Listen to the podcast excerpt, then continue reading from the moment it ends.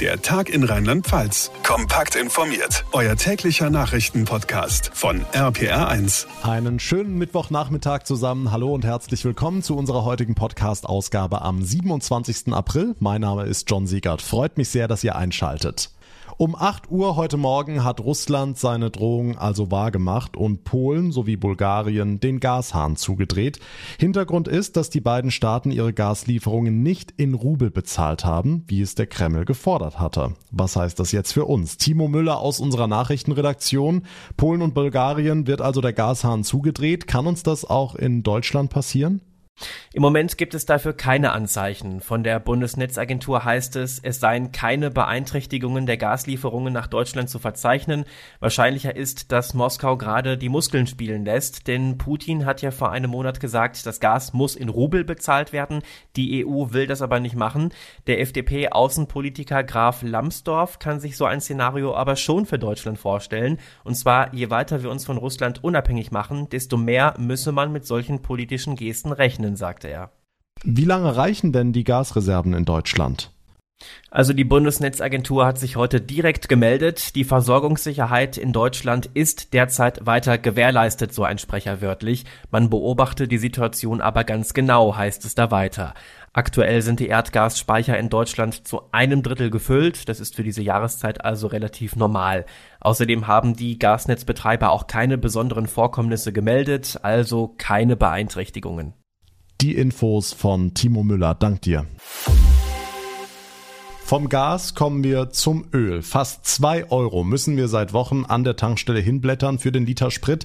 Man hat sich schon fast dran gewöhnt an die hohen Energiepreise. Das soll aber nicht so bleiben. Die Bundesregierung hat heute das Entlastungspaket beschlossen, um die Inflation in den Griff zu kriegen. Jetzt fehlen nur noch Bundestag und Bundesrat. Dann ist die Sache fix. Jana Laumann aus unserer Nachrichtenredaktion. Wie viel Euro wird denn jeder einzelne von uns, wenn es nach der Ampel geht, am Ende mehr haben? Ja, wer ein Auto hat, zahlt beim Tanken für Benzin ganze 30 Cent weniger pro Liter und für Diesel 14 Cent weniger. Das macht sich bei der Rechnung für eine ganze Tankfüllung dann schon deutlich bemerkbar. Für ÖPNV-Kunden sind 9 Euro für ein Monatsticket auch eine ziemliche Ersparnis. Dafür zahlt man ja sonst unter Umständen auch mal einen dreistelligen Betrag, je nachdem, wo man wohnt. Familien spüren es umso deutlicher, je mehr Kinder sie haben und die 100 Euro pro Kind dürfen sie auch komplett behalten.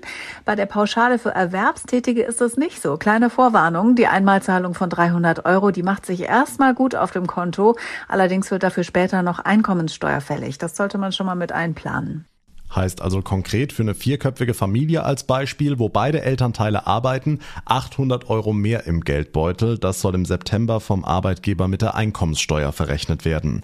Was vorher entlastet, ist unter anderem das 9 Euro Monatsticket für den ÖPNV. Ab Juni soll für alle gelten, auch für die, die sowieso schon ein Jobticket haben. Jana, dabei geht's ja auch um Pendler, die eigentlich mit dem Auto unterwegs sind, ne? Genau die sollen einen Anreiz bekommen, doch vielleicht einfach mal umzusteigen, sagt Verkehrsminister Wissing. Es ist eine Chance, den ÖPNV sichtbar zu machen, aufmerksam zu machen auf ein Angebot, das klimaneutral ist, das uns hilft, Energie zu sparen und das genau in die Zeit passt. Ausprobieren soll man das gerne nicht nur auf dem Weg zur Arbeit, sondern vielleicht auch in den Ferien. Das günstige Monatsticket gilt ja deutschlandweit und das gibt's im Sommer von Juni bis August. Da kann man dann vielleicht mal einen Ausflug machen oder direkt die Fahrt in den Urlaub ein bisschen günstiger gestalten. Die Infos zum Entlastungspaket der Bundesregierung von Jana Laumann. Morgen diskutiert dann der Bundestag darüber. Seit Beginn des russischen Angriffs auf die Ukraine vor über zwei Monaten ist die Welle der Solidarität ungebrochen. Einen weiteren Höhepunkt dieser Hilfsbereitschaft gab es gestern Abend beim Benefizspiel zwischen Borussia Dortmund und Dynamo Kiew. Der BVB hat die Partie zwar mit 2 zu 3 verloren, was in dem Zusammenhang sicherlich völlig unwichtig war, denn der Verein hat damit ein ganz starkes Zeichen gegen den Krieg gesetzt. Björn Pinnow aus unserer Nachrichtenredaktion, wie viele Zuschauer waren denn dabei bei diesem Benefizspiel? Benefitspiel? Hm, naja, mit 35.000 Zuschauern war das Dortmunder Stadion nicht ganz halb voll. Trotzdem bei Regen und einer Anstoßzeit von 18 Uhr an einem Dienstag eine beachtliche Kulisse. Übrigens, da wo sonst Schwarz-Gelb das Farbenspiel beherrscht, waren dieses Mal die ukrainischen Landesfarben Blau-Gelb Trumpf. Hm, die Solidarität mit der Ukraine stand im Mittelpunkt, so sollte es ja auch sein. Wie emotional war es denn?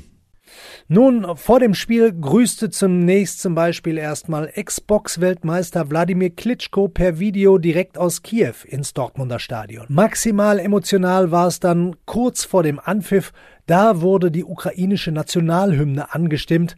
Gänsehaut. Es halten auch immer wieder während des Spiels Dynamo-Sprechchöre durch das Stadion, denn es waren auch wirklich viele Ukrainer da.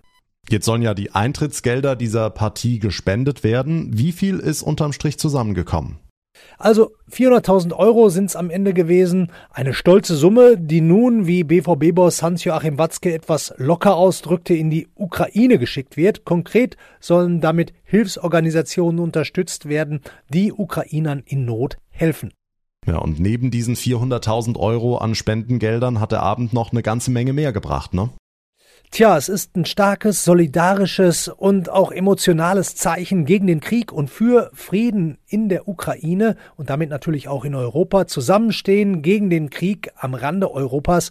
Es ist, wenn auch vielleicht nur ein kleiner Beitrag dazu, wieder aufzurütteln, aber vor allem auch den Menschen in der Ukraine weiter zu helfen, indem ja eine stattliche Spendensumme auch gesammelt worden ist. Die Infos von Björn Pinnow, dank dir. Kann man in Rheinland-Pfalz beim Weinkaufen irgendwas falsch machen? Eigentlich nicht, außer man kauft keinen Wein aus Rheinland-Pfalz. Okay, wir geben zu, ganz so einfach ist es nicht, zumal Herkunft und Rebsorte längst nicht mehr alles sind. Nachhaltigkeit zum Beispiel wird ein immer größeres Thema. Die rheinland-pfälzische Weinwirtschaft verleiht dafür eigens einen Preis und der geht in diesem Jahr nicht nach Rheinland-Pfalz. RPA1-Reporter Olaf Holzbach, was ist da schiefgelaufen?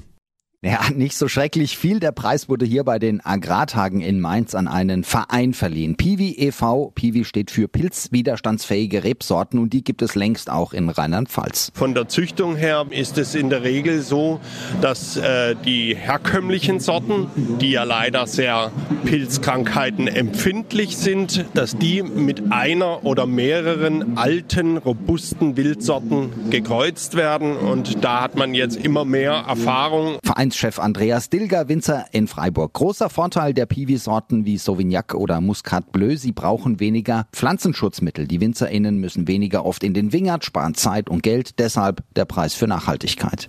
Klingt gut, aber schmecken diese Piwi-Weine auch? Ja, da hilft am Ende wahrscheinlich nur probieren. Bislang liegt der Marktanteil in Deutschland bei wenig berauschenden zweieinhalb Prozent. Nochmal der Vereinsvorsitzende. In ganz vielen Blindverkostungen in Europa mit sehr vielen Menschen äh, hat man die herkömmlichen Sorten und die neuen äh, verglichen. Und da haben die Piwis immer gleich gut oder sogar besser abgeschnitten. Also da, auch da erkennt man, da ist noch richtig viel Potenzial. Vielleicht hilft der Preis für Nachhaltigkeit. Die richtige Vermarktung kann im Wein Ja viel bewegen. Der Preis für Nachhaltigkeit der rheinland-pfälzischen Weinwirtschaft geht an den Verein Piwi Deutschland. Er kümmert sich um den Ausbau pilzwiderstandsfähiger Rebsorten. Danke, Olaf Holzbach. Und das war der Tag in Rheinland-Pfalz für heute. Ich würde mich sehr freuen, wenn ihr mir eine kurze Bewertung hinterlasst, zum Beispiel bei Spotify oder bei Apple Podcasts. Dort und auf allen anderen Plattformen könnt ihr uns auch direkt abonnieren. Dann verpasst ihr keine Folge mehr. Mein Name ist John Segert. Ich bedanke mich ganz herzlich für eure Aufmerksamkeit und euer Interesse. Wir hören uns morgen morgen Nachmittag wieder. Bis dahin eine gute Zeit, einen schönen Abend und vor allem bleibt gesund. Der Tag in Rheinland-Pfalz, das Infomagazin, täglich auch bei RPR1. Jetzt abonnieren.